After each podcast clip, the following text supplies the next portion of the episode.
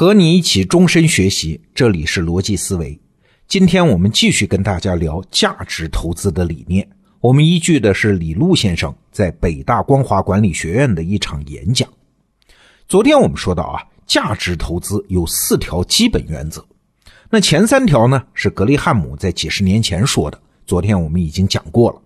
而最后一条则是巴菲特根据自己五十年的投资实践加进去的一个概念。这个概念。叫能力圈，它的意思其实很简单，就是指啊，一个投资人可以通过长期不懈的努力和学习，真正建立起来自己的能力范围。那指的是什么能力呢？哎，就是那些能够对某些公司、某些行业获得超出几乎所有人的更深的理解，能对公司未来长期的表现做出更准确判断的能力。听起来很简单，是吧？哎。但是“能力圈”这三个字背后啊，有几句潜台词。第一，你还记得昨天我们说的那第一条原则吧？就是买股票的本质，买的是公司啊。所以不是什么股票看涨你买什么，而是什么公司你觉得价值被低估了，你才买什么呀？那你怎么知道这个公司的价值被低估了呢？哎，只能基于你长期的研究，你对这个公司、对这个行业有深入骨髓的了解。你才能做出这个判断吗？巴菲特号称是股神啊，但是有人计算过，他从一九五五年到今天六十多年，他管了几千亿美金的资金呢。但是他买过的股票呢，一共只有七十八只。嘿嘿，在咱们中国，你随便找个股民买卖过的股票，一般都会超过这个数啊。那巴菲特说过，每个投资人都应该假想自己有一张投资决策卡。上面只有二十个洞，你每做一次投资决策，它就少一个洞啊。也就是说，一生你最多做二十次投资决策。那你觉得原因是啥？是谨慎？是自律？嘿嘿，都不是。按照能力圈这个理论来看，是你纵使非常勤奋，你一生能够真正了解洞察的行业和公司，也就这么多个。超出这个数字，你实际上就不是在投资公司了。你还是在股市上投机和赌博。那“能力圈”这个词儿的第二句潜台词呢？用李路的说法啊，叫“没有边界的能力就不是真正的能力”。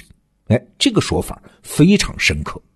比如说，你声称自己拥有某种力量，那你就要明确的知道自己力量的边界，你才算拥有这种力量啊。一个大力士，他是明确的知道自己能举动的杠铃，比如说一百公斤。多了就举不动了，他才算拥有这个力量。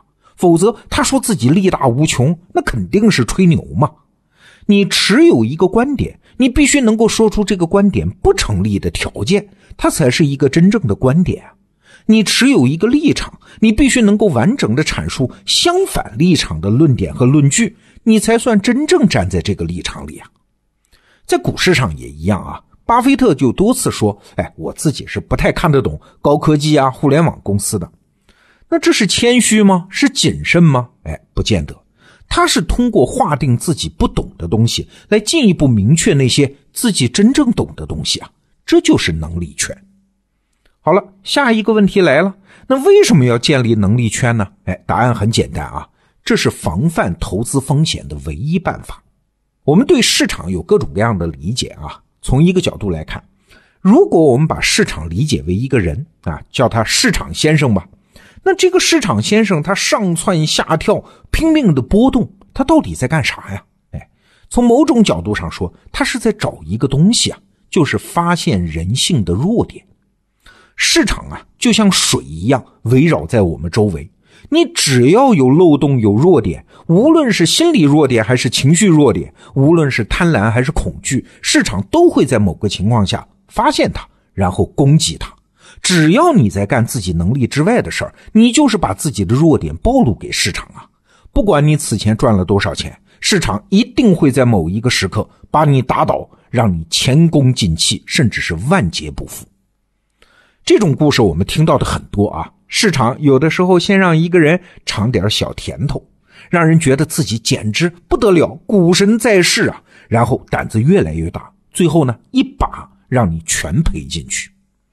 李路有一句话说得好：“为什么在股市里面我们总能听到新人的故事呢？就是股神年年有啊，嘿嘿，是因为老人都不在了吗？那些曾经的神话都破灭了吗？所以啊，能力圈不是指你要谦虚谨慎，是你要对市场的惊涛骇浪严防死守啊，是不让自己的人性和情绪上的缺点让市场找到啊，是你只做自己真正懂得的事儿。请注意啊，死守自己的能力圈，既不是能力弱的人要守，也不是出于谨慎的目的要守。事实上，能力越强的人，越容易守不住自己的能力圈。我们举个例子啊，就是专业的财富管理人员，在李路先生的这个演讲里啊，就说到了这个行业的秘密。他很不客气的说，资产管理啊，就是帮别人做投资的这个行业，其实有自己原生的缺陷。啊，主要是两个方面。第一点，这个行业里的用户在绝大多数情况下是不知道也没法判断一个理财产品的好坏的。这和其他几乎所有行业都不一样啊！你想，你买一辆车，吃一家饭馆，普通消费者还是能够判断产品的好坏的嘛？但是面对一个资产组合，也许过去一两年成绩很好，但这就能说明这个产品很好吗？不能啊！也许只是因为身在大牛市嘛，业绩好，它只是运气使然啊！哎，那不仅消费者判断不了，李路先生说，就算是行业里的资深大牛，也无法判断另外一个自己不熟悉的产品的好坏。这是这个行业的第一个特点。那第二个特点呢，就是这个行业的收入和给客户创造的价值是脱离的。简单理解啊，就是你把一笔钱交给财富管理机构打理，多赚了，他们当然多分啊；但是赔了呢，哎，这些机构可不赔你钱啊，甚至还要分你的钱。所以李路说，这种定价方式只反映这个行业的利益，几乎很少反映客户的利益。哎，你看刚才这两个特点加在一起，就造成了这个行业的一些道德风险。像从业人员参差不齐啊，行业标准混乱不清啊，其中最恶劣的后果是啥？就是这个行业里的人有一种内在的冲动，要跨出自己的能力圈，去说自己也不真正懂的事儿啊。李路就说啊，你看见有人在媒体上说什么啊？五千点太低了，四千点应该抄底，这些预测本质上都是超出能力圈的事儿。如果你是一个真正的价值投资人。你真正在研究公司的价值，那不管你的能力有多强，你的能力都不可能包括回答刚才我们说的这些问题啊。那结果是啥？就是我们刚才讲的，只要你身上有一点点不明白的地方，市场就一定会把你的这个缺点放大，以至于彻底把你毁掉。所以，能力圈是啥呢？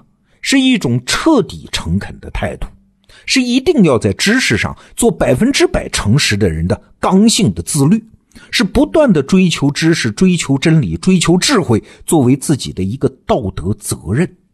只有坚守这种原则，你才是在投资经济增长、投资好公司，你才能获得长期可靠、安全的回报。那今天的话题，我们也可以更深一步的说啊，我们经常讲做人做企业要可持续发展。那什么是可持续呢？哎，李路给了一个定义，我觉得特别好。他说，可持续的东西都具有一个共同的特点，就是你得到的东西，在别人看来，在所有其他人看来，都是你应得的，这就可持续。赚钱就是这样。为什么价值投资可以持续呢？就是因为他在投资那些内在价值被低估的公司吗？哎，主观上这是你知识运用的结果。在客观上对那家公司也有帮助，你帮他把股价炒高了吗？所以你的回报是应得的，所有人都会这么看。所以这是一条光明大道。只要偏离了这一点，你靠的是运气，靠的是欺骗，靠的是不合理的收费制度等等等等。那放到长时间的尺度来看，总会有人觉得，哎，你挣了不该挣的钱，那不可持续，这个魔鬼就开始疯涨啊，直到把你干倒。请注意啊，我们今天说的不是什么道德说教，而是这一百年人类最顶尖的投资智慧对我们自身利益的最深刻也最成功的洞察。那今天我们介绍的是李璐在北大光华管理学院的演讲啊今天是第二天。我们介绍了价值投资的第四个基本原则。明天我们来谈一个大家可能更关心的话题就是中国市场适合做价值投资吗？我们明天见。